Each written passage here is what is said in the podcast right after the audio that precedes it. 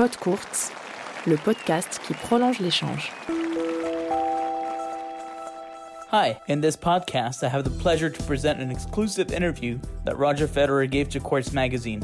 It was a little over a year ago, a few days before the start of the US Open.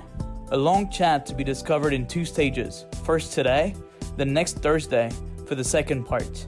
In this first part, the Swiss player talks about his longevity in the top world tennis and the mental and the physical resources required for the high level. Roger Federer, Tomorrow Never Dies. Welcome to Pod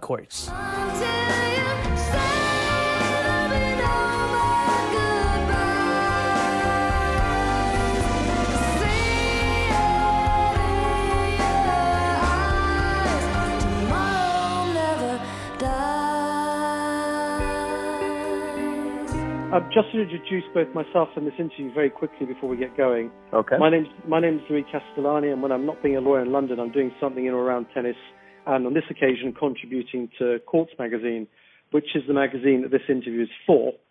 Um, Okay. Courts, it's, it's a it's a quarterly, thoughtful francophone tennis magazine. It's in its sixth Okay. edition. Um, its commercial partners so far have been Rolex and Wilson. Um, and for the first time in the sixth edition, we are doing something in English uh, with Wilson, Okay. not in French. And so this interview is is central to that because one of the major themes for the Wilson edition in English is going to be longevity of the Wilson brand, Okay. its relationships with players, and the careers of the players themselves. So, interview with you, Roger, absolutely central to those themes. So we've put together 12 Great. questions, all based Okay. around longevity. So if that's okay, we'll get going. Absolutely, I'm ready. Let's do it. Okay, okay. So, I mean, you've been on tour now for, you know, a couple of decades and you've maintained the highest of levels ever in that period. But at this stage of your career, what's, what's now the hardest part of, of life on tour? So is it, for example, the, the daily physical regimes and disciplines to keep yourself prepared? Is it being single-minded and focused and controlling distractions? Where, where's the difficulty at this kind of stage of your career to, to maintain it? Um, well, I mean, I think, I mean, obviously, I think organizing the entire family to get on the road uh, takes a major uh, organization and just uh, planning skills and uh, also patience and all that stuff, you know, because it's just a lot of work. But uh, uh, you know, as long as it all is worth it and the kids are happy on the road and we're having a good time, it's it's, it's all good, you know. Um, in terms of as a player, I think it's just how you keep the fire burning, you know, uh, because uh, I've been to a certain tournament, let's say Cincinnati for 20 straight years. I've been going to Wimbledon for 20 times. Um, is it you still want to make it as special almost to some extent like it would be your first, second, third time, you know, or it's like your first time trying to defend that title. So you want to have that really that fire burning to win every single point, win every single game, every single match, and and beyond. So I think just being able to keep that going, I need a really strong team around myself. You know that also helps me to squeeze that extra one percent, ten percent, whatever it may be, out of me, and remind me that you know bring the energy for the next match because you know just because it's a second round, for instance, doesn't mean that we're not going to be motivated and into it. So I just think these little things that maybe are completely natural in the beginning, you maybe just have to um, be aware of uh, as you get older and uh, you know on the tour.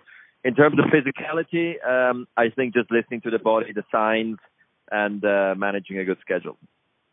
So it's about doing everything to avoid hitting that cruise control button. It's about staying alive to Basically, everything yeah. around you. Yeah, yeah, okay. Mm-hmm. I mean, the the physicality of of playing on tour um, for for a long period of time, like you said, you know, 20 Wimbledon straight. Has that required you to adapt what you do off the court with training and fitness? I mean, how have the things you focus on with your team changed as as you've developed as a player?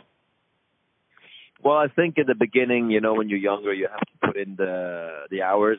You have to be able to stay focused on court, prove to yourself that you can stay with your opponent, focus on the ball for two, three, four, five, whatever, how many hours you're doing a day, and also physically you can endure um, the stress and everything, and also, you know, it's one thing doing it in practice, but it's also another thing being able to prove it in the matches. You know, when the stress level gets greater, you could cramp because of stress, um, playing with fatigue like a jet lag, changing surfaces. You know, from one day to the next, you're changing surfaces and playing another match. I think this in the beginning is all a learning experience, uh, but you have to learn quick, and then later, um, you know it all, so you don't have to really work on it that much anymore. So it becomes maybe more, I believe, into quality over quantity, if you like. I see. Okay. I mean, you mentioned jet lag there. I mean, we, we, the viewing public, I think underestimates, do we? Do you think the effect that has on those early rounds when players arrive just a few days beforehand? I mean, do you have to really think about that as part of the schedule? A hundred percent, a hundred percent. Um, that's why you sometimes as a professional can say like, okay, I'm gonna sacrifice a few more days at home uh, to leave early to the tournament to get over the jet lag. The thing is, you just don't know if that's really gonna make a difference in the draw, in everything and uh, sometimes also being home for a bit longer makes you maybe more happy. So you always have to weigh it: is it worth it? You know. But that's why. So maybe you would try to have a schedule that doesn't go make you go from South America to Asia to America to Europe to Africa to America. You know. So you're trying to have it in swings rather.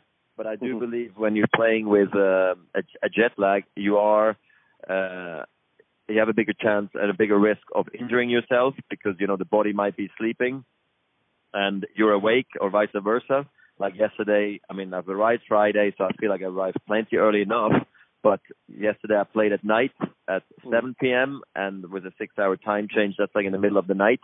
And I'm walking out on court. I was happy I got through, you know, just because uh, you just don't know. Maybe you're feeling all of a sudden tired when the third set rolls around.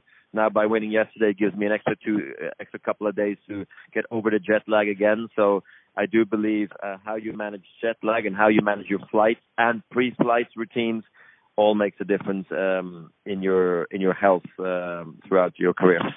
Yeah, it's all the hidden stuff. I mean, another another big challenge talking about the body is is you're playing five sets, um, and yep. you know we we often you know we often hear tennis pundits talk about the challenges of playing five sets because it doesn't happen that many tournaments anymore, and particularly the recovery for the next match when you've won I mean, you often you know knife your way through a draw, but you've you've played and won some big five set matches.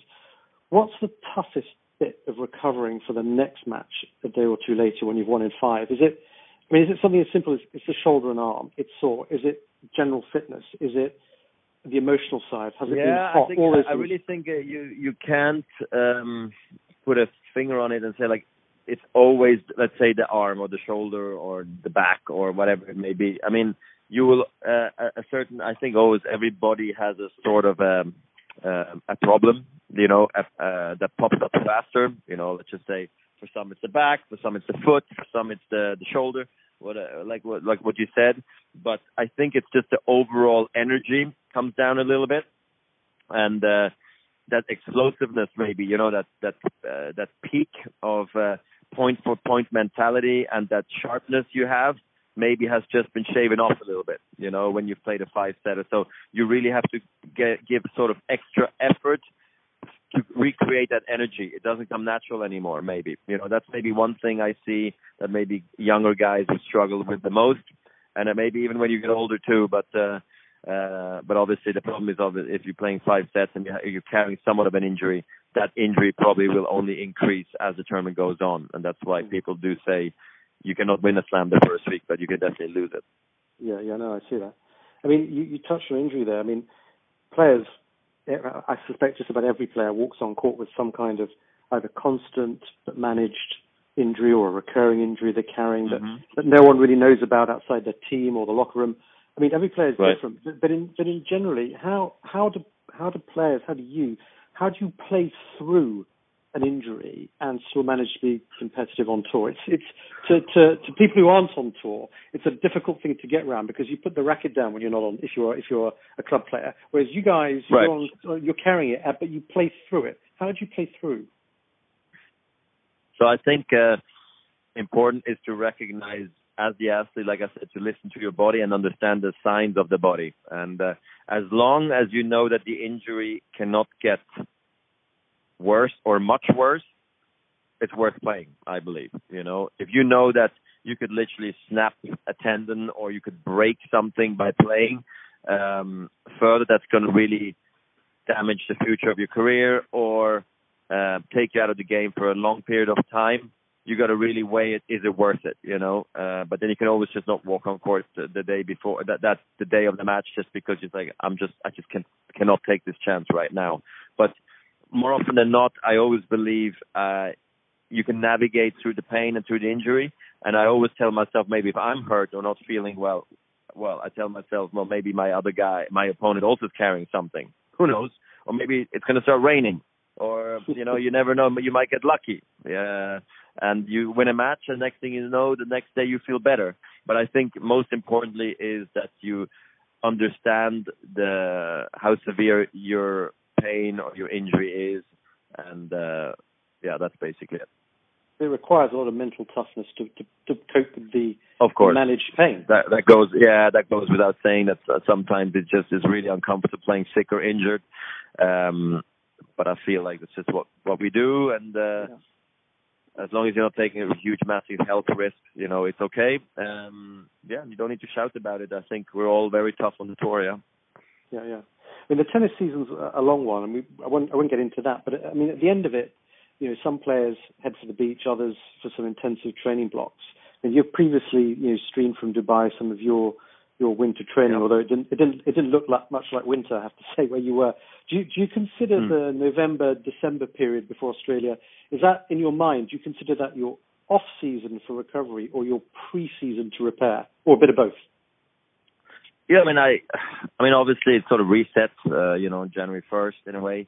Um, yeah, I mean, it it used to be the classic off season, you know, where you're uh, taking a break, and then you're really having the preseason right after, you know, um, and you and you train really hard, and that's what you do. But uh, since um, I schedule maybe a bit different, and uh, I have uh, family now as well, I have some of several of these blocks in my year, you know, where I do have time for a break and time for preparation, and usually I have two of them, one at the end of the year and one mid-year. And in, in the previous years, I've had it during the clay court season, uh, this year now I don't have it because you know I'm still profiting, and I think, from working hard in those off seasons.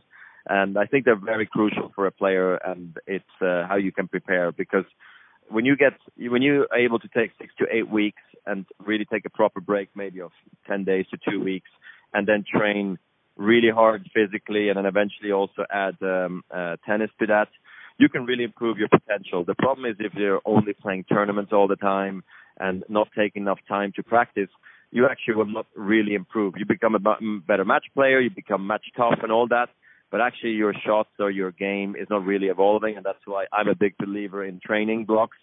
Um, because just imagine if you now went out to the court and just worked six months on your serve volley game, you would be such a better player. Um, you know, uh, when you when you did that, but nobody dares to do it because you have ranking points, you have uh, uh, your ranking might drop. You have um, you want to play a tournament. It might be a financial thing too. Who knows? Uh, but I'm a big uh, yeah. I I think it's really important to recognize uh, that it's crucial to become the best player you can become is that you utilize those training blocks the right way. Yeah, yeah. Although you know some players are taking more of an you know using an injury and really capitalizing on it to to do that kind of improve, game improvement. Yeah, and very often you see when somebody does return from injury or that how hungry and fresh and uh, rejuvenated they are. You know, you see it very often. So it shows taking breaks sometimes is a good thing. Jeu, set et match.